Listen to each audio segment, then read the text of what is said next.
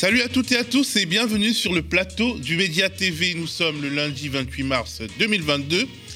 L'élection présidentielle en France, le premier tour de l'élection présidentielle en France, c'est exactement dans 13 jours. 13 jours qui nous conduiront soit vers le schéma encouragé et sponsorisé depuis 5 ans, notamment par les médias à large spectre. Et ce schéma, c'est la répétition de l'affrontement Macron-Le Pen, ou alors 13 jours qui, qui aboutiront à une configuration non programmée, comme cela a souvent été le cas dans l'histoire politique française. Le moment de vérité approche et le média est là, sur le pont, avec sa contre-matinale qui entend proposer une lecture alternative des moments que nous vivons. Le média est menacé. Il disparaîtra dans les semaines ou les mois qui viennent s'il n'y a pas un véritable sursaut de ceux qui nous regardent et qui nous aiment. Nous en parlerons très bientôt. Mais pour l'instant, on est là. La contre-matinale du média, épisode 116, c'est parti.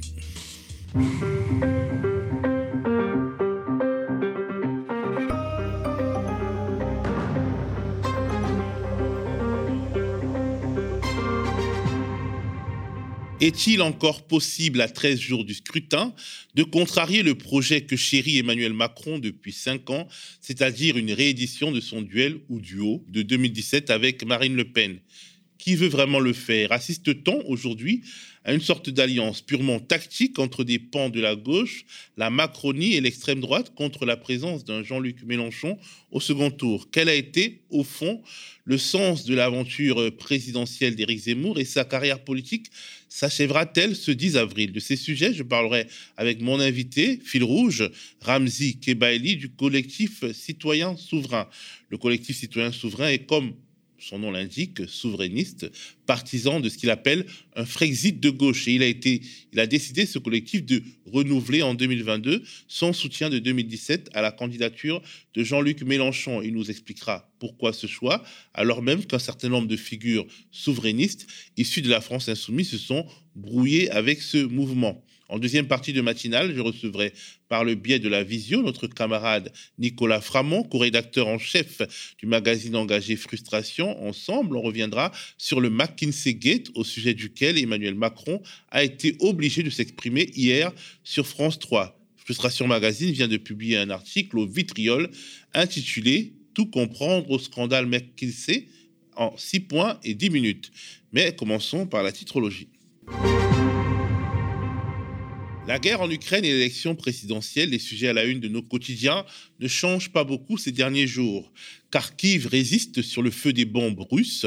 C'est le titre à la une du quotidien de la droite traditionnelle, Le Figaro.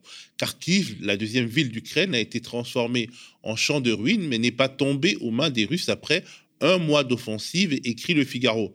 Les échos, quotidien économique contrôlé par Bernard Arnault, première fortune française, titre sur le défi du réarmement en Europe. La guerre en Ukraine pousserait les Européens à construire une véritable Europe de la défense si l'on en croit les échos. Les 27 auraient adopter une boussole stratégique, en gros une analyse partagée des menaces et des réponses pour mieux se défendre d'ici 2030. Bref, un contenu tout à fait théorique, alors que le nombre de soldats américains en Europe est déjà passé de 70 000 hommes à 100 000 hommes, et, alors que de nombreux pays, comme l'Allemagne, se tournent vers les États-Unis pour renforcer leur capacité de défense avec la nouvelle donne. Comment les Ukrainiens font face à l'armée russe, raconte l'humanité. L'envoyé spécial du quotidien d'inspiration communiste est allé à Kriviri, une cité industrielle et sidérurgique où tout le monde participe à la défense de la ville. L'UMA consacre également une partie de sa une à l'élection présidentielle à venir en France. Gauche, dernière ligne droite pour les candidats, titre le quotidien. Une belle photo de Fabien Roussel illustrant le papier. Face à un président sortant refusant le débat, écrit l'UMA, Fabien Roussel, Jean-Luc Mélenchon et Yannick Jadot jettent leur dernière force dans la bataille, dans la bataille, dans la campagne présidentielle. Abstention maximale, mobilisation générale, titre de son côté Libération. Abstention générale, alors, l'IB s'est appuyé sur un entretien avec le chercheur Bruno Cotres de Sciences Po qui prévoit que l'abstention devrait cette fois s'apparenter ou dépasser, s'apparenter à ou dépasser celle de 2002 où elle atteignait 30%, 2002. Hein, C'était la, première fois où euh, euh, Jean-Marie Le, enfin, le Front National via Jean-Marie Le Pen arrivait au second tour. Cet article de Mediapart. Cinq ans après Fillon, l'extrême droite Trocadéro vient applaudir Zemmour. Un reportage qui permet de voir dans la foule une copie rajeunie, et je cite euh, Mediapart, une copie rajeunie et radicalisée du bocal sociologique qui était venu applaudir il y a cinq ans et au même endroit un certain François Fillon. Et cela ne lui a pas porté chance, hein, on peut dire. Alors le média est en, en, campagne. Nous voulons mobiliser les sommes nécessaires à la reconstitution de notre pôle enquête et nous sommes déjà lancés dans une série d'enquêtes qui ont manifestement tapé là où ça fait mal, à en croire les menaces et intimidations dont nous sommes désormais victimes. L'enquête, l'investigation, c'est important. Soutenez donc cette campagne, allez sur enquête.lemediatv.fr et écoutez ce petit clip pour en savoir plus. Enquêter, c'est aussi prendre des risques. Lorsque j'ai enquêté sur l'argent sale qui a sauvé Marine Le Pen, je m'en suis rendu compte. Cette investigation, qui m'a pris plusieurs mois, a permis de mettre à jour l'un des financements de campagne électorale les plus opaques de la Ve République. Pour ceux qui n'en auraient pas entendu parler, en 2017, alors que le Front National est au bord de la faillite, 8 millions d'euros arrivent miraculeusement sur ses comptes sous forme de prêts. Cet argent sale, on l'a retracé. Il s'est baladé entre des oligarques kazakhs, des paradis fiscaux, et un étrange businessman français, Laurent Fouché, qui a trempé dans de sales affaires en France-Afrique. Pour le moment, aucun grand média n'a repris nos révélations. Et Marine Le Pen est aujourd'hui encore en position de se qualifier au second tour de l'élection présidentielle. Mais si cette enquête capitale ne semble pas intéresser les médias mainstream, elle ne laisse toutefois pas indifférent. Vous voyez ces images inquiétantes? C'était le 4 février dernier. Une silhouette s'est introduite aux médias. Elle avait le code, elle est entrée un vendredi soir, un peu après 19h, alors qu'il n'y avait plus personne. Elle a déambulé dans les couloirs, semblant chercher quelque chose. Très vite, après avoir porté plainte, nous nous sommes posé des questions. Pourquoi cette personne n'a rien volé alors qu'il y avait beaucoup de matériel très cher à portée de main? Nous nous sommes demandé si cette intrusion n'était pas liée à cette investigation sensible que nous menions. Vous pensez que c'est de la parano? Le lendemain de l'intrusion aux médias, quelqu'un s'est introduit à mon domicile personnel.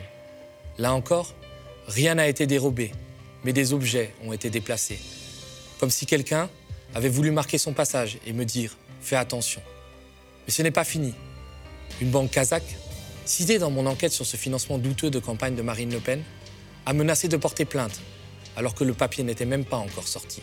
À un peu plus d'un mois du premier tour de l'élection présidentielle, alors que les sondages créditent Marine Le Pen de 20% des intentions de vote. Pourquoi cette information est-elle passée sous les radars de la presse mainstream, alors qu'elle est capitale dans la période politique actuelle? Pourquoi de manière générale, nos enquêtes d'intérêt public ne sont-elles jamais reprises par l'AFP On n'aura sans doute jamais de réponse. Et en fait, on s'en fout. On s'en fout parce que c'est grâce à vous, grâce aux citoyens qui nous financent, que j'ai pu investiguer pendant de longs mois, que j'ai pu partir enquêter dans des pays lointains comme la République centrafricaine, pour finalement pouvoir ramener cette enquête qui en dit beaucoup sur les pratiques d'un parti d'extrême droite qui n'a jamais été aussi proche du pouvoir. D'autres enquêtes arrivent, des enquêtes qui vont mettre en lumière des zones d'ombre jamais explorées de la Macronie, mais pour que ces gros dossiers sortent, nous avons plus que jamais besoin de vous. Nous avons besoin de votre soutien, encore et toujours. Dans un paysage médiatique majoritairement aux mains des milliardaires, vous êtes les garants d'une liberté fondamentale au fonctionnement d'une démocratie, celle d'informer en toute indépendance. Il ne reste plus que cinq jours avant la fin de la cagnotte que nous avons lancée, afin de mettre sur pied un pôle investigation. D'ici au 31 mars, vous pouvez encore nous aider à réunir au moins 50 000 euros afin que le média puisse continuer à produire des enquêtes qui dérangent, pour que vous puissiez continuer à lire ce que vous lirez nulle part ailleurs. Vous pouvez aussi nous aider en partageant au maximum cette vidéo afin de faire vivre l'investigation.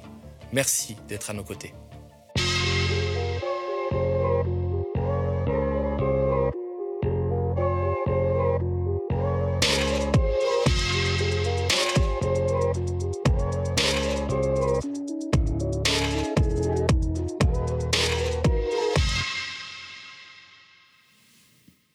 Alors, la petite bonne nouvelle, c'est que nous avons atteint le premier palier euh, dans le cadre de cette euh, cagnotte spéciale enquête. Donc, euh, notre objectif est désormais d'atteindre le palier de 75 000 euros pour pouvoir avoir les moyens de faire de la vraie enquête sans se mettre en danger, notamment face aux procédures Bayon. C'est désormais le moment d'accueillir mon invité fil rouge.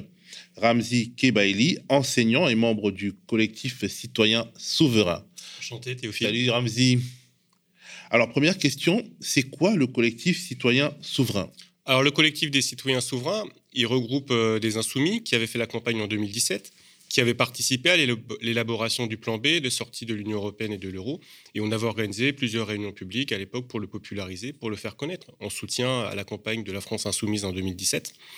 Et ensuite, ce qui s'est passé en 2019, c'est que nous n'avions pas renouvelé notre soutien. Nous sommes devenus à ce moment-là indépendants, car on estimait que la ligne sur les questions européennes ne nous convenait plus. Tu m'avais d'ailleurs reçu à l'époque où on avait expliqué que pour nous, il n'y avait rien à faire dans cette Union européenne, elle n'était pas réformable. Il fallait retrouver, il fallait que pour devenir un peu plus libre, que l'on retrouve le contrôle de notre loi, de notre monnaie, qu'il fallait chercher d'autres alliances que l'alliance avec les pays européens, qu'il fallait chercher des alliances internationales. Et donc, pour cette raison-là, nous sommes devenus indépendants. Et donc, on fait partie de ces insoumis qui ont voté en 2017, qui ensuite se sont abstenus. Et aujourd'hui encore, on a euh, quasiment la moitié des électeurs de Jean-Luc Mélenchon en 2017 qui ont dit qu'ils n'ont pas arrêté leur choix. Et donc, à partir de ce moment-là, on s'est dit quelle est la situation historique, qu'est-ce qu'on regarde? C'est aussi le, fil rouge de cette émission, comment empêcher le duel Macron-Le Pen? Et on a regardé le programme, et ce qu'on voit, c'est que malgré certaines insuffisances, certaines réserves dont on va reparler, ce programme-là, de l'avenir en commun, de l'Union populaire en 2022, c'est le seul qui garantit, qui donne des garanties sur des questions de souveraineté nationale et populaire. Et on s'est dit à ce moment-là qu'on allait contribuer à la campagne. On va essayer de mobiliser justement tous ces abstentionnistes qui peuvent faire basculer la campagne, qui peuvent mettre ces thèmes à l'agenda. On ne peut pas se permettre un nouveau quinquennat de Macron. Et quand bien même, à l'arracher, sur la fin, Macron l'emporterait face à Mélenchon, si Mélenchon est au second tour, ça change complètement la donne. Ça veut dire qu'on a mis à l'agenda les questions sociales, la question du SMIC, la question du blocage des prix, la question de la hausse des salaires et les questions de souveraineté qui nous sont chères. Alors je vais prendre simplement trois exemples. Donc on a fait une tribune de soutien pour en parler. Ah, ah, si tu peux me permettre, on va en parler après. On va, on va vraiment parler euh, en profondeur de, vos, de votre choix de soutenir Jean-Luc Mélenchon euh, pour le scrutin à venir. Mais d'abord, lançons le zap politique. C'est un peu la tradition du lundi ici.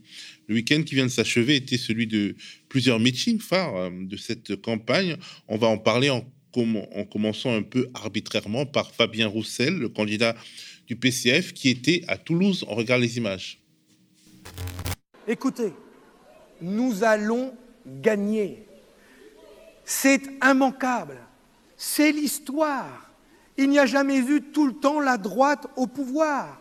Nous allons gagner. La question, c'est quand? La question, c'est pourquoi faire? Et c'est pour ça. Oui, nous allons gagner. Et moi, je veux être de cette génération qui verra cette victoire avec vous. Ouais. Oui. On va aller au pouvoir. Ça va arriver. On va la changer, la France. Ça va arriver. Il faut le croire. Et il faut se battre pour ça. Et c'est pour ça mais c'est pour ça que le 10 avril, donnez-vous de la force pour tout de suite et pour demain, parce qu'on va la construire, cette gauche populaire, laïque, féministe, écologiste, la gauche du monde du travail, la gauche qui veut le meilleur pour la France, et le meilleur, c'est vous. Vive les jours heureux, vive la France, mais surtout vive la République, oui, Vive la République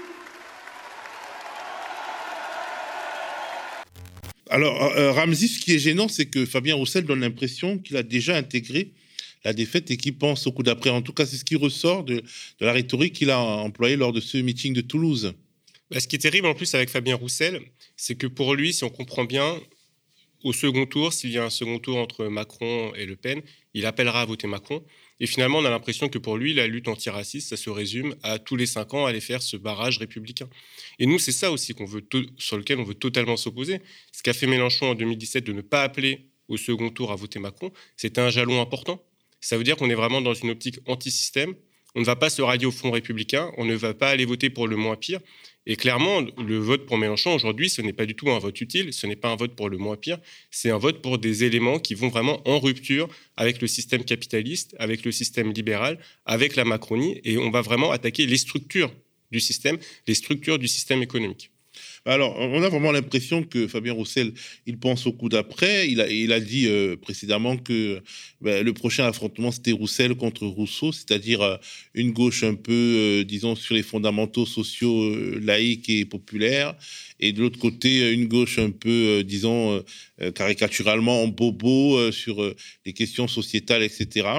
Bon, c'est un clivage qui, en réalité, pourrait jouer le jeu bah, du système, justement, en, créant un affrontement, une sorte de ligne de séparation qui euh, n'est pas fonction des intérêts économiques euh, des masses, mais vraiment de, disons, des, des modes euh, des, modes et des courants de pensée euh, minoritaires à gauche. Alors juste, je précise que c'est un faux clivage, parce que Fabien Roussel, quand tu lui attribues le fait de parler de classe, en fait, son discours de classe, il est très en recul, il ne s'adresse pas au quartier populaire, il s'adresse plutôt à certaines fractions de la bourgeoisie. Quand il se rapproche du printemps républicain, quand il sort un livre avec Raphaël Enthoven, c'est pas un discours du tout de classe, c'est plutôt le contraire. Donc en fait, l'affrontement euh, Rousseau-Ruisseau, c'est un affrontement entre deux pans de la gauche bourgeoise. Euh, Rousseau-Roussel. Voilà. ah là là, le lapsus. C'est ça. En fait, euh, c'est un affrontement entre euh, deux gauches européistes qui ne remettent pas du tout en cause l'Union européenne. Alors que Mélenchon, même s'il y a justement des réserves dont on va parler, son programme parle d'appliquer le programme quoi qu'il en coûte, de faire des opt-out, et donc il reconnaît la confrontation avec les traités européens. un opt-out? Alors, un opt-out, c'est le fait de désobéir ponctuellement aux directives européennes qui ne nous conviennent pas. Donc c'est ce que propose Mélenchon en 2022 par rapport à 2017. Nous, la raison pour laquelle on dit que c'est insuffisant, c'est tout simplement euh, sur la question monétaire. En fait, on ne voit pas comment on pourrait faire un opt-out sur la question monétaire. Donc c'est pourquoi on appelle à revenir à ce qui avait été dit en 2017. S'il y a une confrontation avec la Banque Centrale Européenne, il faut être prêt à revenir à une monnaie nationale. On n'est pas les seuls à le dire. L'intellectuel Frédéric Lordon le dit depuis des années. En 2018, Le Monde diplomatique publiait un article qui expliquait que si un gouvernement de gauche arrive au pouvoir, il n'aura pas le choix. Il sera attaqué par la BCE, il sera attaqué par les marchés financiers, et donc il devra à ce moment-là, même à contre-coeur, revenir à une monnaie nationale.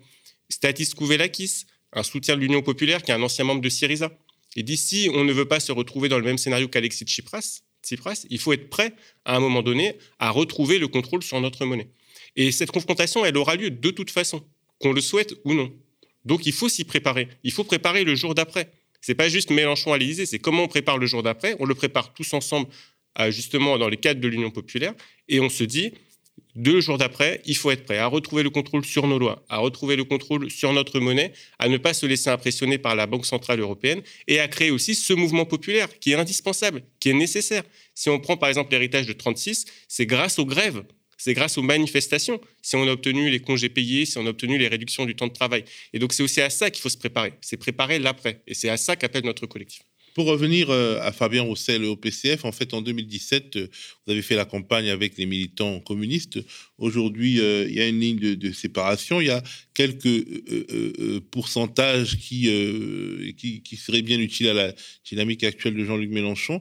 Est-ce que, à collectif citoyen, au collectif citoyen souverain, vous pensez qu'il y a des vraies lignes de fracture entre le projet L'avenir en commun et le, et, le Parti communiste français au point où euh, rien n'est possible euh, aujourd'hui Ça, c'est pas à nous de le dire, c'est plutôt aux communistes de le dire. Nous, par exemple, on a identifié la ligne de fracture sur le second tour.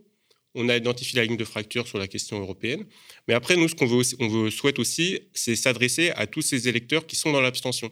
Parce qu'en fait, c'est faux de dire que les anciens électeurs de Mélenchon de 2017 seraient tous allés vers Fabien Roussel. Quand on regarde des études, on voit que ceux qui ne rechoisissent pas Mélenchon aujourd'hui disent c'est Mélenchon ou rien donc plutôt l'abstention. Et ce qu'on veut dire à ces personnes-là, elles ont peut-être entendu une sorte de storytelling, une petite musique, selon laquelle Mélenchon et l'Union populaire auraient abandonné toute référence à la souveraineté. Et on est là pour dire que c'est faux. Quand on ouvre le programme de l'avenir en commun, on voit qu'il y a le protectionnisme écologique et social. Ça, ça veut dire qu'on peut relocaliser l'économie. Ça veut dire qu'on peut lutter réellement contre le changement climatique. Ça veut dire qu'on peut recréer une industrie française avec des circuits courts, avec des droits de douane, avec une taxe kilométrique. Et ça reste le projet qui va le plus loin sur la souveraineté économique. Sur l'indépendance nationale, là encore, c'est le projet qui va le plus loin. On ne peut pas voter pour un candidat qui dit on va euh, reporter euh, la sortie de l'OTAN au calendrier grec. Il faut un candidat qui dit clairement on va sortir de l'OTAN, on veut une diplomatie alternative et non alignée et actuellement, c'est plus que jamais nécessaire en ce temps de guerre. Et il y a la question, pour nous, la souveraineté, elle n'est pas seulement nationale, elle est aussi populaire. Et euh, la France insoumise a soutenu les Gilets jaunes et a repris la revendication du référendum d'initiative citoyenne. Donc ça veut dire qu'on ne confie pas tout le pouvoir à une personne dans la Ve République qui va tout faire tout seul. Nous, on va être consultés, nous, on va participer, les citoyens, avec le référendum. Alors Yannick Jadot, euh, pour continuer dans le zap politique, il était de son côté au Zénith de Paris. Mais mes amis, mes amis, le vote utile, le vote efficace au premier tour d'une élection, c'est le vote de conviction. On ne vote pas par défaut. On ne vote pas en oubliant le passé. On ne vote pas en oubliant les ambiguïtés face aux complotistes de la crise sanitaire, en oubliant les soutiens à l'intervention russe en Syrie et les contentions ambiguës sur l'Ukraine et aujourd'hui sur l'Union européenne. On ne vote pas pour ceux qui refusent d'appeler un dictateur un dictateur. On ne vote pas pour affaisser et effacer notre horizon européen et nos convictions internationalistes. Est-ce qu'ainsi que l'on respecterait la mémoire de Jean Jaurès, de Léon Blum, de Pierre Mendès France ou l'action de Lionel Jospin? Je vous le dis, renversez la table, votez par conviction. Votez pour construire un autre avenir politique. Et au soir du 10 avril, au soir du 10 avril, vous pourrez opposer l'écologie au libéralisme technocratique. Vous pourrez mettre la justice sociale face à l'explosion des inégalités. Vous pourrez opposer Jadot à Macron. Alors, je suis sur le plateau, je le rappelle, avec Ramzi Kebaili, euh, enseignant et membre du collectif citoyen souverain. Et on vient d'écouter Yannick Jadot qui ne retient pas ses coups contre Jean-Luc Mélenchon à, disons, on le disait au début de cette émission, à 13 jours du, scrutin. Bah, Jadot, c'est cette gauche européiste, c'est cette gauche belliciste qui veut faire la guerre à la Russie, qui veut faire la guerre au reste du monde, qui est totalement incohérente puisqu'il appelle par exemple à boycotter euh, le gaz russe, mais pour acheter du gaz de schiste américain ou du gaz aux Émirats arabes unis ou à l'Arabie saoudite qui massacre le peuple yéménite. Donc on est dans le deux poids deux mesures total. Et c'est ce qu'on voit en fait aussi à l'occasion de cette crise ukrainienne, c'est que certains veulent en profiter pour forger une identité européenne que nous on dénonce, euh, moi je dénonce depuis longtemps, parce que certains font mine aujourd'hui de découvrir. Qu'est-ce qui fait qu'on devrait être euh, plus proche des pays de l'Est, par exemple, quand on est français, que du Maghreb, que de la Méditerranée, que de l'Amérique latine Qu'est-ce qui fait qu'on veut se forcer à faire cette Union européenne avec des gens qui ne partagent pas la même vision géopolitique que la nôtre, qui veulent s'inféoder aux États-Unis, ça a été dit très clairement par les pays de l'Est, ils veulent intégrer l'OTAN. Pourquoi on devrait faire une diplomatie commune avec eux? C'est ça, en fait, qui ne correspond pas dans cette Union. Alors, qu'est-ce qu'être européen, Théophile? Je te pose la question. Qu'est-ce qui fait que certains sont européens et pas d'autres alors? Bah, C'est vivre en Europe. Bah, quand on regarde bien et quand on regarde justement les images, on voit que c'est pas justement ce concept d'Europe, c'est un concept en réalité qui se fait sur une base raciale. On dit les Européens, ça va être les Blancs, ça va être les riches. Et des personnes, des populations qui sont sur ce continent depuis des décennies, depuis des siècles, on leur dénie l'appartenance nationale sur le fait justement qu'ils n'appartiendraient pas à cette civilisation, à cette culture européenne. Et ça, c'est dit très clairement dès les fondations de euh, ce projet européen. Alors, euh, en tout cas, ce qu'on peut euh, reconnaître comme qualité à, Yannick Jadot, c'est qu'il il, il ne fait pas semblant euh, de ne pas voir la fracture, une vraie fracture sur l'international qui sépare euh, les différentes forces de gauche, en tout cas qui sépare ELV euh, de la France insoumise. Et mais par la caricature, parce que la diplomatie non alignée, c'est pas du tout soutenir la Russie. Donc sur ça, il n'y a jamais eu de doute. Oui, bien sûr, il y, a, de la caricature, mais il y a un malaise aussi. et, finalement, on se demande euh, comment aller au-delà de ce malaise Comment euh, finalement, euh, après la présidentielle, ces forces politiques qui sont proches sur certains points et vraiment différentes sur d'autres pourront travailler ensemble tant le fossé, par exemple, sur la question internationale est grand Moi, je suis persuadé qu'il y a dans ce pays une attente, majorité de la population, dans les abstentionnistes, dans la gauche, aussi dans certains anciens électeurs de droite qui pouvaient se reconnaître, par exemple, dans Dominique de Villepin quand il s'était opposé à la guerre en Irak. Je suis persuadé qu'il y a cette majorité qui veut un pays indépendant, qui ne soit pas inféodé aux États-Unis, qui soit indépendant énergétiquement, indépendant économiquement, qui soit souverain. Une France basée sur un contrat politique et pas sur une vision religieuse ou raciale. Et il y a la possibilité de faire une majorité populaire sur ça. Et nous, c'est ça qu'on dit, c'est que le programme de l'Union populaire, malgré certaines imperfections et certaines insuffisances, il a cette capacité de convaincre les abstentionnistes de faire une majorité populaire au-delà des anciens clivages sur des principes très simples sur l'idée de protectionnisme économique, sur l'idée d'indépendance du pays, sur l'idée de mettre le pouvoir d'achat en priorité. C'est ça qui reste la priorité, c'est la satisfaction des besoins des classes populaires. Là, on voit l'explosion des prix de l'énergie, on voit le gel des salaires, on voit tout ça, on voit la fermeture des lits d'hôpitaux qui ont été ordonnés par la Commission européenne pendant des années et des années. On dit stop on dit encore C'est ça là, la question qui se pose. Et là, c'est une urgence sur laquelle tout le monde doit se positionner. C'est pas juste un barrage. C'est est-ce qu'on est prêt à saisir une alternative pour faire autre chose ou est-ce qu'on se résigne, on se prend cinq ans supplémentaires de Macron, de répression, de violence sociale? On ne peut pas se permettre le luxe de laisser passer une chance comme celle-ci. Alors, ce week-end, il y avait également euh, le meeting de Jean-Luc Mélenchon qui avait lieu à Marseille. Certains, en me voyant et en lisant les sondages, disent qu'ils sont glacés d'effroi et qu'ils font des cauchemars. Eh bien, chacun son tour. Oui, vous avez raison de faire des cauchemars. Je vais vous faire les poches.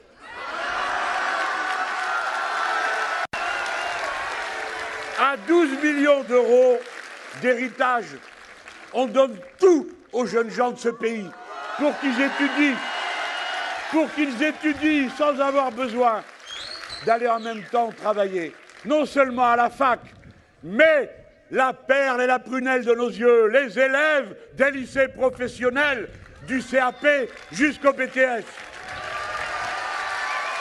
Alors, il rêvait d'une élection bien tranquille qui se finirait comme il l'espérait, c'est-à-dire comme d'habitude, d'un côté, M. Macron, c'est annoncé depuis des mois.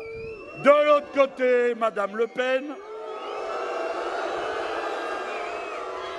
Alors, le premier tour était une sorte de formalité administrative.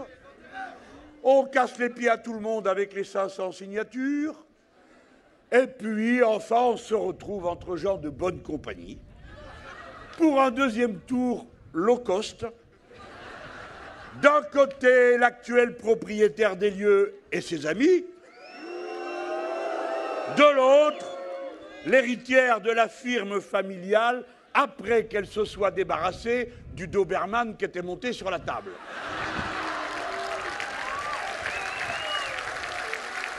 Et le système est content. Le système est content. Au fond, tout ça, c'est la même touillette. Ah, je ne confonds pas M. Macron et Mme Le Pen. Ce n'est pas ça que je suis en train de vous dire. Mais je sais aussi qu'il y a une différence. M. Macron, c'est le programme économique de Mme Le Pen plus le mépris de classe. Mme Le Pen, c'est le programme économique de M. Macron plus le mépris de race.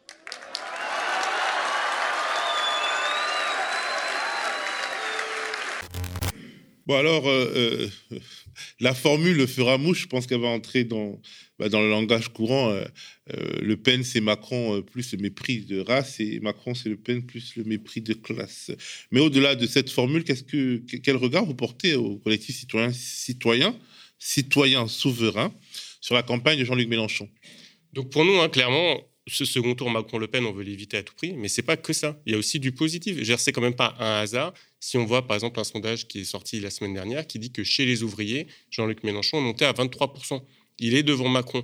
C'est-à-dire qu'on a une campagne qui commence à parler aux classes populaires. Et lui, c'est les classes populaires de partout.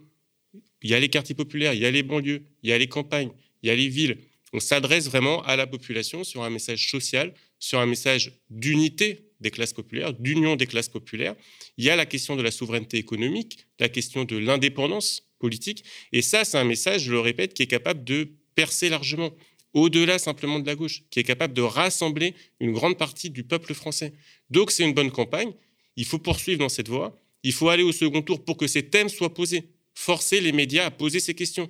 Bah, justement, en fait, qu'est-ce qui, était le détonateur en fait de, cette tendance, de cette, direction qu'a prise euh, la campagne avec la montée euh, des thèmes sociaux euh, dans la campagne? C'est peut-être la guerre en Ukraine avec les conséquences sur le pouvoir d'achat, mais on a vraiment l'impression que ce qui était écrit, c'est-à-dire une sorte de, clivage qui aurait lieu autour des questions comme l'identité, en fait, la campagne réelle s'est échappée de, de ce qui avait été écrit à l'avance. Alors, est-ce qu'on peut se dire que c'est parce qu'il y a toutes ces interrogations, toutes ces inquiétudes sur euh, le pouvoir d'achat, sur les prix euh, euh, des denrées alimentaires et, du carburant? Pourquoi on en est arrivé là? Qu'est-ce qui a fait qu'on parle de social aujourd'hui? Bah C'est ça. Alors, il y a, ce même hein, sur les réseaux sociaux voilà, qui, caricature, qui moque les candidats de droite et d'extrême droite en disant ils avaient préparé finalement un concours sur l'islam il voulait aller le plus loin possible sur le racisme et sur l'islamophobie. Et finalement, c'est l'Ukraine qui tombe euh, au concours. Et il y a ça, c'est le premier aspect, donc qui disqualifie totalement cette droite et cette extrême droite. Et le deuxième aspect, c'est qu'on a un système médiatique qui a voulu nous imposer une grille de lecture unilatérale du conflit en Ukraine, en disant il faut absolument rentrer en guerre contre la Russie. Et là, le discours de Mélenchon se retrouve vraiment sur la bonne ligne. C'est le seul qui défend à la fois le pouvoir d'achat, il parle notamment de bloquer les prix du gaz et de l'électricité, et la paix. Et la paix. C'est le seul qui va à l'Assemblée nationale pour défendre un discours sur la paix et pour dire qu'il faut sortir de l'OTAN. Donc c'est là, il y a cette espèce d'alignement des planètes. En fait, on peut avoir une analyse qui consiste à dire que c'est une faiblesse dans la mesure où les Français ont peur, les Européens ont peur, et, finalement euh, que l'OTAN s'en retrouve légitimé, relégitimé. Mélenchon, de son côté, euh, joue au bisounours et parle de paix. Donc c'est intéressant, tu as dit les Français, les Européens. Enfin, moi, je, distingue les deux. Aujourd'hui, qui se sent européen en France? C'est vraiment quelque chose de la bourgeoisie. C'est vraiment la bourgeoisie qui se sent solidaire des autres peuples européens. La France est basée sur un contrat politique, pas sur un contrat ethnique ou sur une soumission à la bourgeoisie ou aux États-Unis. Et pour moi, vraiment, quand on parle aux gens, qu'est-ce qu'ils disent? C'est qu'ils veulent un pays indépendant. Ils veulent pas entrer en guerre avec la Russie. Ils veulent la paix. Ils soutiennent l'Ukraine, mais soutenir l'Ukraine ne veut pas dire le faire à la manière de Macron ou à la manière de Jadot. Et là, on a un test grandeur nature. Là, dans deux semaines, on a une élection et on va pouvoir voir une ligne qui porte sur le pouvoir d'achat et sur l'indépendance. Qu'est-ce qu'elle donne? Et bien sûr que les médias ont l'impression ou nous font croire que cette ligne serait minoritaire. Mais si elle est si minoritaire que ça, pourquoi cette progression dans les sondages? Pourquoi ce bouleversement de géopolitique? Pourquoi Anne Hidalgo ou Jadot sont en dessous des 5% Qu'est-ce qui se passe? Et eh ben c'est là qu'on se rend compte qu'il y a vraiment une attente pour un projet à la fois social, populaire et indépendantiste. Alors, à l'extrême droite, c'était également l'effervescence ce week-end avec Éric Zemmour qui a fait un meeting ultra médiatisé au Trocadéro pour s'affirmer comme clivant et Marine Le Pen qui a vu sa stratégie de normalisation, de banalisation un peu contrariée alors qu'elle était en Guadeloupe. On regarde quelques images de Marine Le Pen en Guadeloupe.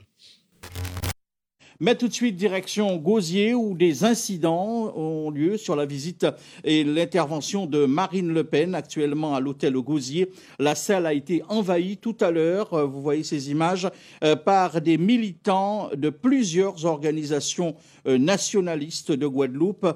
Bien sûr, Marine Le Pen a été évacuée assez rapidement par les forces de l'ordre. Sur place, Alain Petit, bonsoir. Alors, que se passe-t-il exactement et que s'est-il passé tout à l'heure?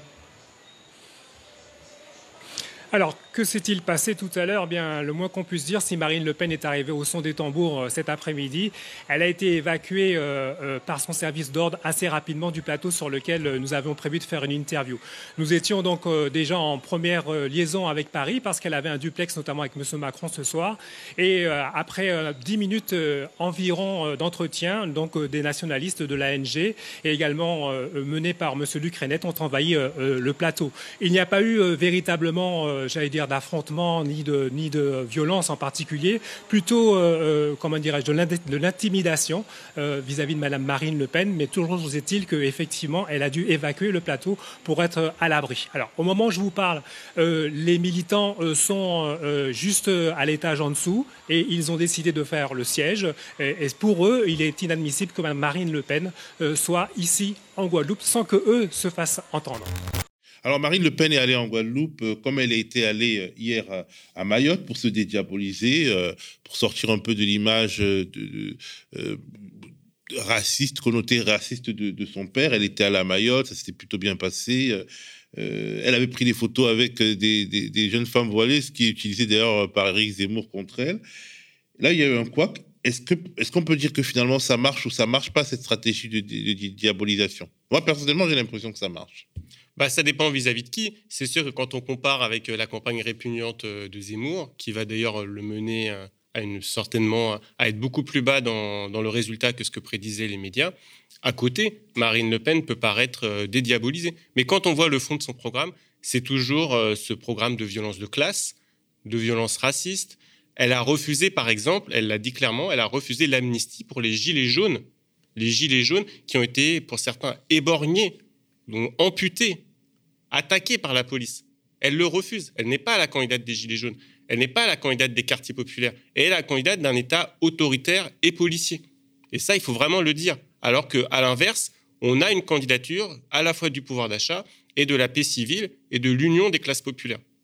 Alors, euh, Zemmour est au Trocadéro, euh, c'est un symbole ambigu, puisque euh, il y a cinq ans, Fillon y était.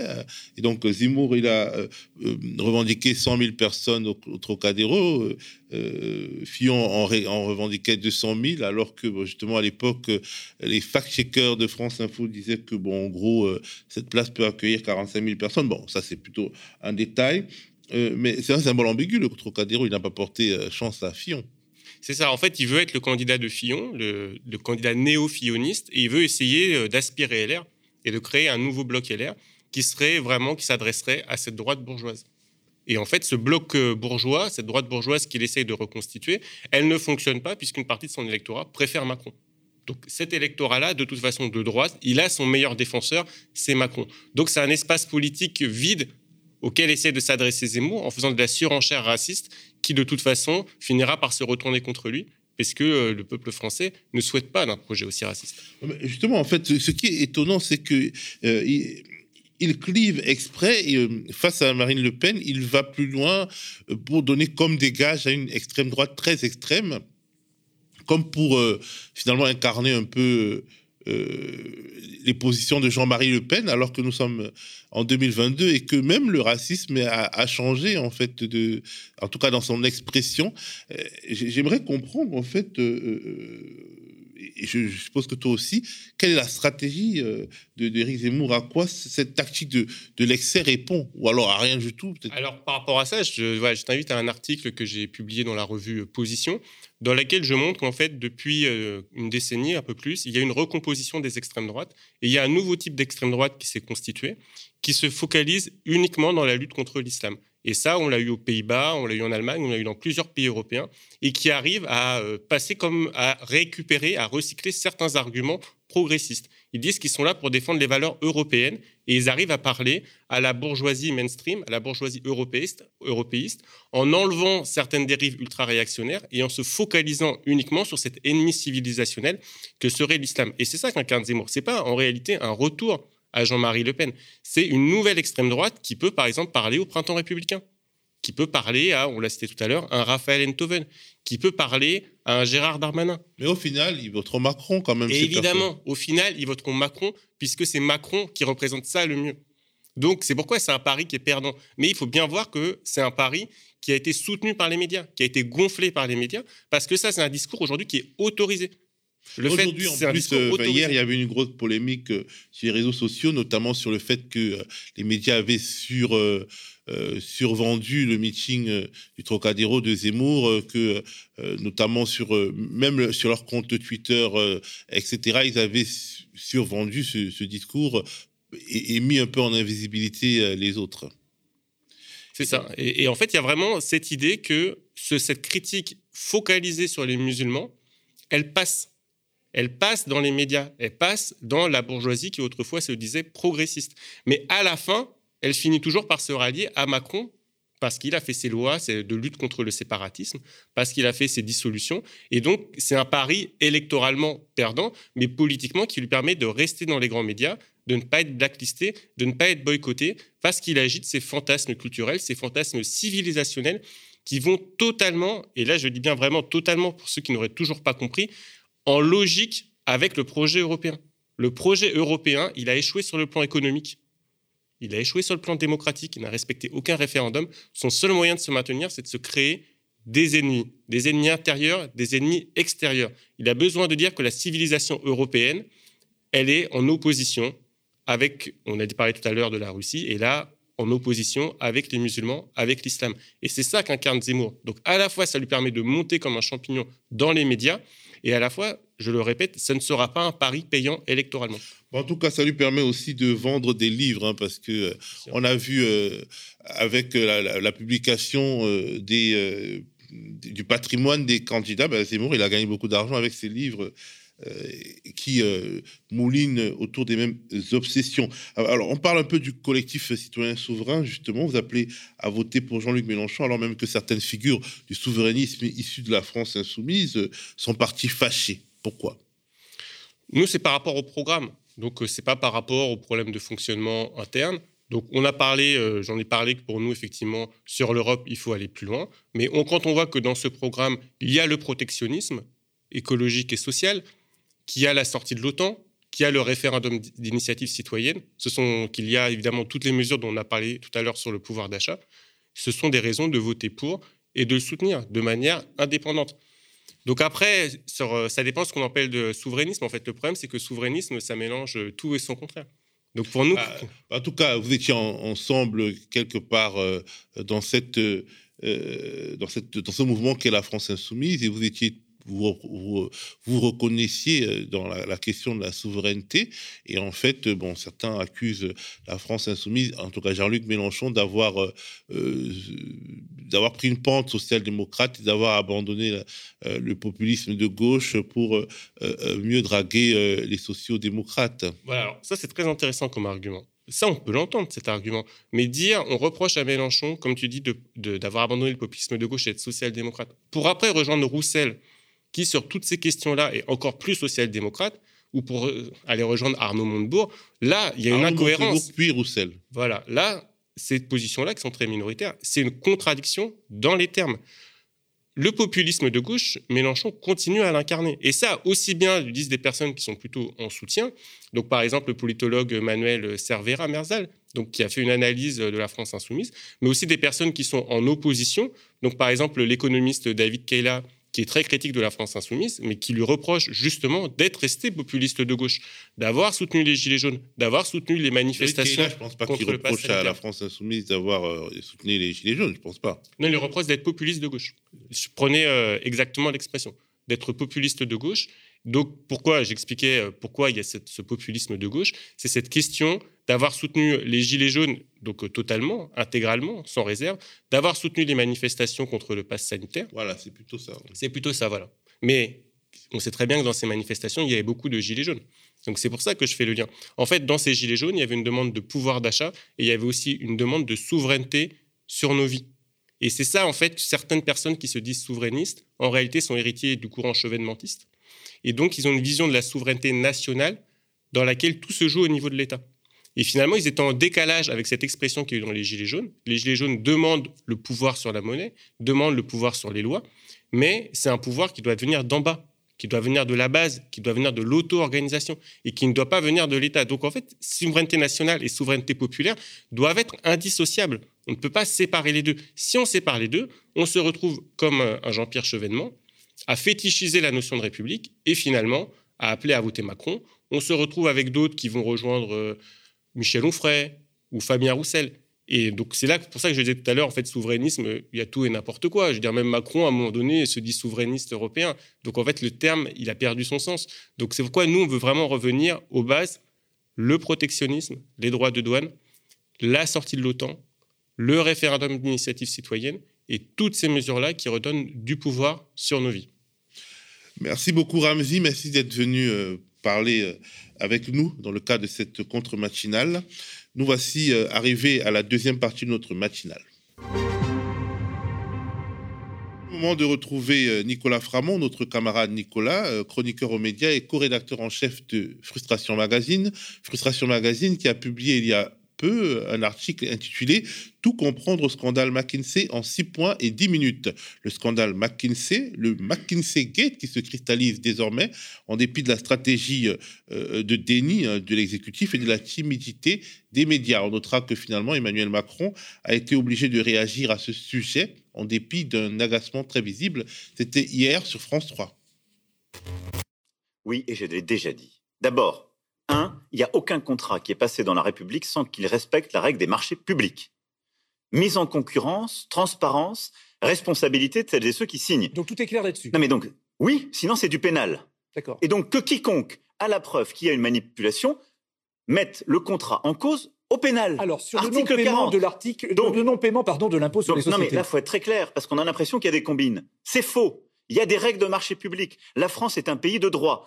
S'il y a des preuves de manipulation, que ça aille au pénal. Deuxième point, c'est une très bonne chose qu'il y ait une transparence complète. Cour des comptes, assemblée dans leur travail de contrôle de l'exécutif, pour dire les choses. Ensuite, moi, je demande qu'on nous donne aussi de la profondeur. Comment, depuis 15 ans, les contrats avec les consultants ont évolué? Je ne suis pas persuadé que gouvernements. je suis pas persuadé que sous ce quinquennat, il y ait eu moins de contrats que sous certains autres, y compris de celles et ceux qui nous attaquent aujourd'hui. Donc faites la transparence complète. Alors, sans plus attendre, je contacte Nicolas Framont, euh, co-rédacteur en chef de Frustration Magazine, chroniqueur aux médias, et qui a écrit un article Tout comprendre au scandale McKinsey en 6 points et 10 minutes. Salut Nicolas. Salut Théophile. Alors, Nicolas, comment tu juges le fond de la réaction d'Emmanuel Macron euh, face euh, au scandale McKinsey? Ah, Maintenant qu'on lui pose la question, un journaliste a osé lui poser la question. Bon, déjà, on note qu'un journaliste a osé lui poser la question, enfin, sur France 3, c'est Francis Letellier, je crois. C'est quand même une bonne chose parce que jusqu'à présent, cette affaire euh, laissé la plupart des médias mainstream silencieux. Ce qui est intéressant dans la réaction de Macron, c'est déjà sur la fin. Il a le droit de dire euh, qu'il vient de me chercher. Euh, donc, il, est, a l'air très irrité par cette histoire, très agacé dans le fond, parce que c'est quelqu'un qui, déteste qu'on le contredise euh, sur euh, sa méthode. Et en fait, le recours au consultant, c'est quelque chose qui est euh, hyper naturel pour quelqu'un comme lui qui évolue dans ce monde-là, qui est entouré de consultants de McKinsey à longueur de temps, qui sont des gens qui ont fait sa campagne électorale, etc. etc. Donc, en fait, je, pense vraiment qu'il est sincèrement surpris de cette affaire, parce que c'est des gens qui fonctionnent comme ça. Ensuite, bah, sur le fond de sa réponse, c'est une technique classique de dire qu'il faut aller en justice dans ces cas-là si on trouve que les choses ont été mal faites. Sauf que là, au-delà de, la question de l'égalité, en fait, c'est la question de la légitimité surtout qui est, en jeu. C'est-à-dire que euh, ce qu'on voit dans ces différents rapports qui ont été commandés, euh, donc ces différents consultants qui ont travaillé pour euh, le gouvernement, euh, c'est, on doute pas. euh, Enfin, moi, je doute pas, par exemple, que les règles existantes aient été respectées. Euh, par contre, ce que je constate, comme la plupart des citoyens en ce moment, c'est que le rendu de ces rapports était euh, très très léger. Euh, mais en même temps, c'est comme ça que ça fonctionne. Euh, on en reparlera, hein, mais euh, les consultants de ces cabinets privés, ils interviennent dans les entreprises privées depuis très longtemps et généralement, ils produisent le même vent, le même vide de contenu. Donc finalement, c'est un système assez naturel. La question, c'est celle de sa légitimité. Et puis ensuite, il y a autre chose dans sa réponse. Quand il dit aller au pénal, bah, moi, je pense qu'on a un, un vide juridique par rapport au conflit d'intérêts dont il est accusé. C'est-à-dire que, pour rappel, hein, euh, ce, dont on peut accuser Macron, c'est que euh, Karim Tadjinin, qui est euh, donc le directeur associé de McKinsey France en charge de la passation des contrats avec l'État, est un ami de Macron. Ils ont coécrit un livre ensemble, l'État en mode start-up, qui développe une vision du service public qui est tout à fait en rapport avec celle portée par les consultants privés. Euh, et que les consultants euh, privés de, McKinsey ont participé gratuitement à la campagne électorale de Macron, à son équipe de campagne. Euh, ils étaient nombreux à le faire selon Le Monde. Or, là, il y a un vide juridique, c'est-à-dire qu'en France, des gens riches ou des entreprises ne peuvent pas donner plus de 2500 euros par an et par candidat, ce qui permet de limiter en fait l'emprise d'une même entreprise ou d'une même personnalité sur la campagne d'un candidat. On a vu pour Macron, on le sait désormais, qu'il a surtout été financé par ses gros donateurs, euh, gros donateurs, mais à 2500 euros plafonnés. Or, là, on voit qu'il y a une entreprise McKinsey qui a travaillé gratuitement pour lui. Alors, à combien, finalement, on pourrait évaluer le don euh, de McKinsey pour la campagne de Macron? Et du coup, euh, bah, il est tout à fait. là, il y a un vide juridique parce qu'en fait, la loi ne dit pas grand-chose sur la participation gratuite de, de, cabinets de consultants, parce que si bah, ce recours systématique aux consultants dans la vie politique, c'est quelque chose d'assez récent. Et donc, Macron se sert de ce vide juridique, se sert du fait qu'en fait, quand il invoque le code pénal, bah, il n'y a pas grand-chose dans le code pénal qui permettrait d'aller le juger sur cette affaire. Et puis, de toute façon, ça prendrait plus de temps. que les deux semaines qui nous restent avant sa réélection. Et, Macron, avant tout, il veut gagner du temps. Ce qu'il veut, c'est être réélu. Et à ce moment-là, il n'y aura plus grand-chose à faire. Alors, ton article cite un certain nombre de missions qui relèvent du bullshit, qui ont été confiées aux cabinets de conseil comme McKinsey, Capgemini et d'autres. Alors, l'effet d'énumération peut être assez troublant. Peux-tu nous citer les cas qui t'ont le plus choqué au regard du rapport du Sénat? Alors, euh, le rapport du Sénat, déjà, qui, est donc la source principale de l'article de, Frustration Magazine, euh, c'était un rapport qui est très bien fait. J'encourage euh, tous les citoyens euh, et les auditeurs à aller le lire parce que euh, pour le coup, c'est quelque chose d'assez euh, lisible. Puis pour une fois qu'on a l'impression qu'une institution comme le Sénat sert à quelque chose, entre guillemets, bah, c'est plutôt agréable. Donc c'est une commission d'enquête qui s'est réunie, qui a fait ce rapport et, qui a auditionné les participants côté service public, côté consultant privé à ces contrats qui ont été passés. Et donc, bah, effectivement, bah, le, plus, le plus troublant, c'est donc 500 000 euros euh, au Boston Consulting Group, qui est un de ces grands cabinets euh, de consulting, qui euh, ont été dépensés pour l'organisation d'une convention des managers de l'État. J'ai noté le terme de notion de manager de l'État. Hein, dans l'administration, il n'y a pas de manager, hein, il y a des directeurs, il y a des euh, voilà, c'est pas les mêmes titres. Or là, voilà, on a voulu, c'est vraiment l'État en mode start-up, une convention des managers de l'État qui a finalement été annulée. les 500 000 euros ont été dépensés euh, non pas euh, pour des frais de bouche, euh, des frais de traiteur, que sais-je, qui auraient donc été annulés, auxquels on aurait quand même dû payer une partie. Non, il s'agissait du déroulé de cette convention, donc une convention qui servait déjà en elle-même un peu à rien. Hein. C'était un grand raout destiné à, donner aux différentes strates hiérarchiques de l'administration les grands axes de la start-upisation de l'État. Euh, et ce qu'on constate dans les slides, euh, donc les pages de PowerPoint qui sont proposées euh, dans le rapport du Sénat, c'est que c'était des sortes de grandes séances de, de réflexion sur la réflexivité. en fait, on est toujours, voilà, globalement, sur, quand on dit que c'est du bullshit, c'est que c'est beaucoup de vide, c'est beaucoup de réunions, de, de, fausses consultations, de pseudo-ateliers participatifs euh, l'autre cas qu'on pourrait citer, c'est euh, un rapport euh, donc fait par McKinsey sur l'avenir du métier d'enseignant. Déjà, voilà, un, rapport sur l'avenir du métier d'enseignant fait sans enseignants, sans membres du ministère de l'Éducation nationale, qu'entre consultants privés, et qui donne des grands axes, et quand des grands axes de réflexion abstraits. Et quand, un rapport qui a coûté combien? Donc, je crois que celui-ci, on est dans les on est dans les 600 000 euros, quelque chose comme ça, il faudrait que je regarde. C'est toujours ces ordres de grandeur, euh, on est toujours entre le 500 000 euh, et le million d'euros euh, sur chacun de, ces grands rapports.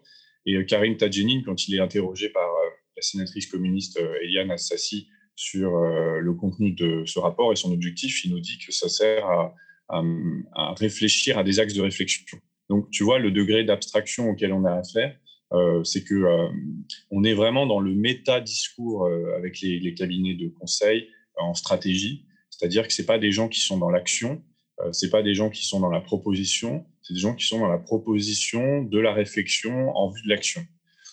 Tu vois ce que je veux dire? Et pour bien comprendre pourquoi, donc il y y a, les cas, on va dire les plus extrêmes dont j'ai parlé, c'est-à-dire un rapport de 200 pages sur l'avenir du métier d'enseignant qui a coûté euh, plus de 600 000 euros.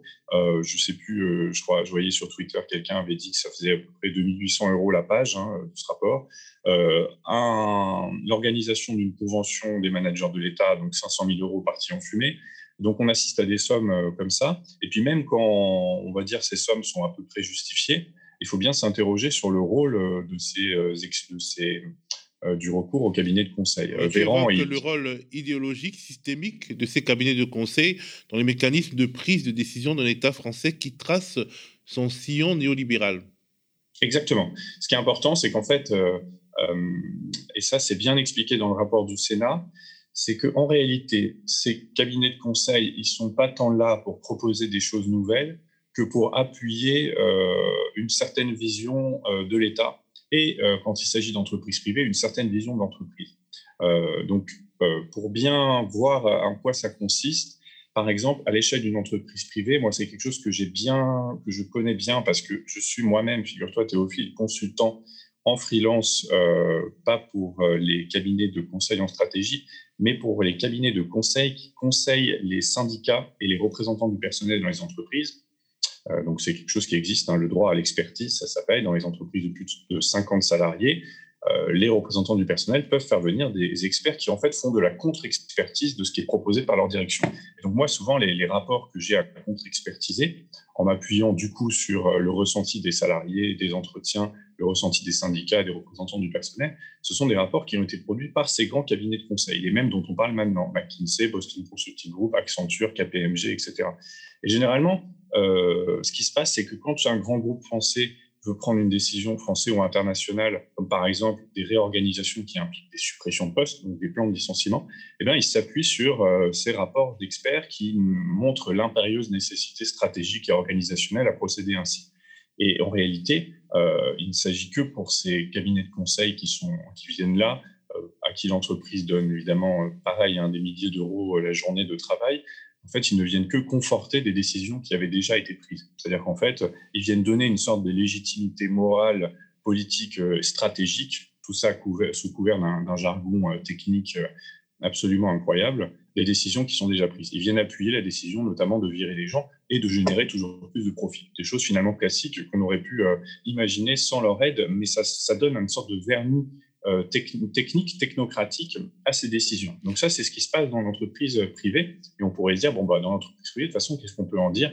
Euh, Les capitalistes font bien ce qu'ils veulent de leur argent. Bon, mais euh, ce qui devient choquant, c'est quand ça se passe dans l'État. Et ce que constate le rapport du Sénat, c'est que ces cabinets de conseil en stratégie, ils ne faisaient pas que conseiller en réalité, ils appuyaient la décision, voire ils donnaient des arbitrages euh, et quand on dit arbitrage, c'est soi-disant aider la décision à être prise, mais qui est très favorable à certaines décisions plutôt que d'autres. Donc effectivement, ces cabinets de conseil, ils ne sont pas neutres, euh, ils portent une certaine vision de l'État, euh, un État économe, un État qui fonctionne comme une entreprise privée. il suffit de voir hein, la convention pour les managers de l'État, par exemple, dont je parlais tout à l'heure, on voit bien que le terme manager est directement apporté du, du, privé. dans le rapport, on voit également, sont auditionnés des représentants syndicaux dans ces administrations qui sont choquées du fait que ces cabinets de conseil emploient dans leur rapport le terme de client plutôt que celui d'usager, par exemple. Donc, en fait, c'est aussi l'importation d'une logique commerciale dans les services publics. Et puis, il y a un autre élément qui est alarmant, c'est que tous ces cabinets euh, orientent beaucoup la décision publique vers la digitalisation, ce qui explique la digitalisation, c'est-à-dire le passage de plus en plus du fonctionnement d'administration vers euh, des plateformes numériques. Et ces plateformes numériques, pour les usagers, ont souvent des conséquences catastrophiques parce qu'en France, on a des millions de personnes qui ne sont pas du tout à l'aise avec l'informatique et avec Internet. Donc, vous voyez, euh, toutes euh, euh, ces cabinets de conseil venus du privé, ils ne sont pas neutres, ils portent une vision néolibérale de l'État. Et c'est pour ça qu'ils ont été choisis par Macron et par son gouvernement. Parce que Macron et son gouvernement, c'est des gens qui ont en, en eux-mêmes cette vision de l'État, qui détestent l'État tel qu'il est actuellement, c'est-à-dire en fait l'État républicain de services publics orientés vers la gratuité et euh, la protection sociale, par exemple, et ils veulent la remplacer par autre chose. Et pour ça, ils ont fait venir en fait ceux qui sont leurs amis, parce que c'est des gens, euh, les macronistes et les cabinets de conseil, c'est le même univers euh, du secteur privé capitaliste, des écoles de commerce, des grandes écoles d'ingénieurs, etc., etc., de l'inspection des finances dans le cas de Macron. Tous ces gens, précisons, hein, passent du privé au public sans, sans difficulté. Donc en fait, en quelque sorte, ils ont fait venir leurs potes pour qu'ils les aident à les confronter, à les, conforter dans leur vision de l'État et à l'imposer à leurs administrations. Parce qu'en France, l'administration publique, bah, elle est quand même pénétrée d'un certain idéal républicain et donc il est difficile de la changer. Et ces cabinets de conseil, ils viennent pour ça. Ils viennent pour forcer la main à l'ensemble de l'administration pour qu'elle change. Alors, les cabinets de conseil ont connu euh, leur heure de gloire, une sorte de moment euh, de pouvoir quasi absolu au moment de, la crise sanitaire et notamment dans la stratégie vaccinale. Effectivement, c'est le moment où on a commencé à en parler. Hein. Euh, nous, à Frustration, c'est là qu'on a publié notre premier article. Euh, c'était l'année dernière, en réalité. Quand la campagne vaccinale a été bien lancée, on s'est rendu compte notamment que McKinsey a été le cabinet auquel euh, l'État a le plus souvent fait recours pendant cette période-là, pour organiser, soi-disant, la logistique. de la campagne vaccinale. Alors cette explication, elle est intéressante parce qu'on se dit, bon, admettons, il fallait organiser la logistique de la campagne vaccinale, c'est très compliqué, il y avait des doses de vaccins à acheminer, etc. etc. Donc pourquoi pas appeler du renfort? Sauf qu'il faut bien comprendre que ces cabinets de conseil, ce pas des gens qui ont fait venir des bus, des camions et des trains. Euh, encore une fois, on est dans le métadiscours. Ce sont des gens qui ont pensé l'organisation de la campagne vaccinale, qui ont donné des... Euh, voilà, toujours, ce pas des gens qui ont porté des caisses euh, de vaccins d'une ville à l'autre, précisons-le. Ce sont des gens qui ont fait des PowerPoint expliquant comment il fallait organiser le fait de devoir porter ces caisses d'une ville à l'autre. Ça, faut bien avoir ça en tête. C'est-à-dire que quand on dit oui, ce sont des gens qui ont, qui ont prêté main forte à l'État dans cette période, ben, moi, j'en suis pas persuadé. Euh, je suis même sûr que si on demandait aux gens euh, quelle a été la véritable influence des cabinets de conseil, à mon avis, c'était juste des gens qui, euh, qui, grenouillaient autour des différentes administrations à donner leurs bons et leurs mauvais conseils. Et leurs mauvais conseils, on le rappelle dans l'article, tout le monde semble avoir oublié cette histoire, mais McKinsey, le cabinet McKinsey aux États-Unis, est co-responsable d'un des plus gros scandales sanitaires du siècle. Le plus gros scandale sanitaire du siècle aux États-Unis, c'est la crise des opiacés, c'est-à-dire euh, la diffusion massive dans la population américaine d'antidouleurs extrêmement addictifs et qui ont provoqué euh, des milliers et des milliers d'overdoses, qui ont plus tué que les armes à feu aux États-Unis. Donc c'est un énorme scandale sanitaire dans lequel McKinsey, euh, le cabinet, est mouillé, puisque McKinsey, dans les années 2010, a conseillé Purdue Pharma, qui est une des principales firmes pharmaceutiques qui avait commercialisé le plus addictif des opioïdes, à savoir euh, l'Oxycontin.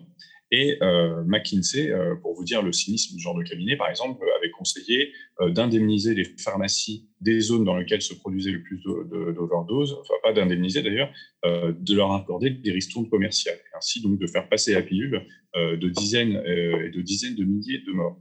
Donc le choix de McKinsey pour la campagne vaccinale était particulièrement néfaste, particulièrement dans un contexte où il y a une grosse défiance envers le vaccin. Mais effectivement, ça a été la justification principale du gouvernement, ça a été de dire on était en pleine crise, il nous fallait du monde, on a recruté des gens. Dans ces cas-là, on a envie de dire mais pourquoi avoir pas recruté plus de soignants dans les hôpitaux, par exemple, euh, plus de personnel euh, pour le fret euh, SNCF et pour le transport? Non, il s'agit toujours de recruter les copains très bien payés et pas le personnel de base dont on a besoin en réalité pour faire face à ce genre de crise. Alors, si on te comprend bien, on peut parler de copinage au plus haut niveau de l'État, mais est-ce qu'on peut s'enhardir et évoquer des détournements de fonds? Ou alors, disons, un détournement de l'utilisation de la fortune publique? En fait, euh, le terme de détournement de fonds, je m'en méfie parce qu'il est connoté juridiquement. Le détournement de fonds, ça serait, par exemple, si euh, sur chacun de ces contrats passés entre l'État et les cabinets de conseil, on avait eu des ministres ou des hauts fonctionnaires qui s'étaient accordés des rétrocommissions euh, euh, sur ces prestations. Euh, moi, je pense qu'en réalité, si on creuse, on, tombera sur le fait que le cadre légal a été respecté. Donc, il serait, serait mauvais de parler de détournement de fonds publics. Et en même temps, sur ce qui se passe dans les faits, je ne vois pas comment on peut qualifier ça autrement, puisqu'encore une fois, on parle d'un milliard d'euros par an euh, donc, euh, c'est bien plus, euh, si vous voulez, que le budget accordé au sport et à la vie associative sur une année en France, hein, au niveau du budget de l'État, ont été donnés à des cabinets de conseil dont le travail est tout à fait questionnable, qui ont abouti à des productions parfois vides, qui ont abouti à organiser des événements qui n'ont pas eu lieu. Euh, et là, euh, enfin, euh, un certain nombre de médias s'y intéressent. Et plus ça va, plus on voit ce genre d'exemples se multiplier. C'est-à-dire énormément d'argent dépensé pour un résultat qui n'est pas du tout au rendez-vous, voire qui est inexistant. À partir de là, je ne vois pas comment on peut pas parler de détournement d'argent public, puisque notre argent public de contribuable n'a servi à rien. Alors on peut se dire, oui, mais peut-être ça arrive, c'est normal qu'il y ait des ratés. Euh, bien sûr que par moment, l'argent public sert à financer des projets qui n'aboutissent pas. Sauf que là, c'est un peu le trait euh, reconnaissable de ces cabinets de conseil, c'est de produire du vide, euh, ou c'est de produire au mieux une action idéologique qui est néfaste à l'usager au final. Et surtout, pour financer une main-d'œuvre extrêmement coûteuse qui sont les consultants des cabinets de conseil et qu'en plus, cette main-d'œuvre, ce sont des amis et des connaissances euh, des membres du gouvernement, à commencer par le président de la République. Donc là, et en plus, il y a la question de l'optimisation fiscale, c'est-à-dire finalement, c'est la fortune publique qui va nantir des groupes qui ont une telle, nourrissent une telle loyauté vis-à-vis de l'État qu'ils ne payent pas leurs impôts en France. Ben oui, apparemment, McKinsey est accusé par le Sénat de finalement payer ses impôts dans l'État du Delaware via un jeu de filiales complexe, donc de pratiquer ce qu'on appelle l'optimisation fiscale, ce qui est un beau jeu pour dire contournement des lois pour ne payer aucun impôt euh, dans un pays euh, donné, ce qui est le cas de la France. Donc en plus, c'est vrai qu'on peut, on peut dire qu'on se fait arnaquer euh, de plusieurs manières dans cette affaire, hein, parce qu'on mandate une entreprise qui ne paye pas ses impôts, parce que le mandat qu'on donne à cette entreprise est si peu défini qu'en réalité le résultat n'est pas au rendez-vous, euh, et parce que euh, probablement que cette entreprise-là a été choisie parce que euh, son dirigeant en France est un ami de Macron qui partage la même vision de l'État. Donc, effectivement, je pense qu'on a affaire à un détournement d'argent public qui est très grave, qui est probablement légal dans les lois existantes, mais ça veut dire que les lois existantes posent un immense problème. Voilà, il va falloir les changer. Comment on peut tolérer qu'une entreprise apporte son aide dans une campagne électorale gratuitement et en retour se retrouve euh, euh, être celle qui reçoit le plus de contrats, notamment pendant la crise sanitaire? Euh, donc, il faut se poser ces questions-là et surtout, il faut, regarder l'argent en jeu. À côté, l'affaire Pénélope Fillon, c'est vraiment rien pour le contribuable. Ce n'est pas les mêmes ordres de grandeur en réalité.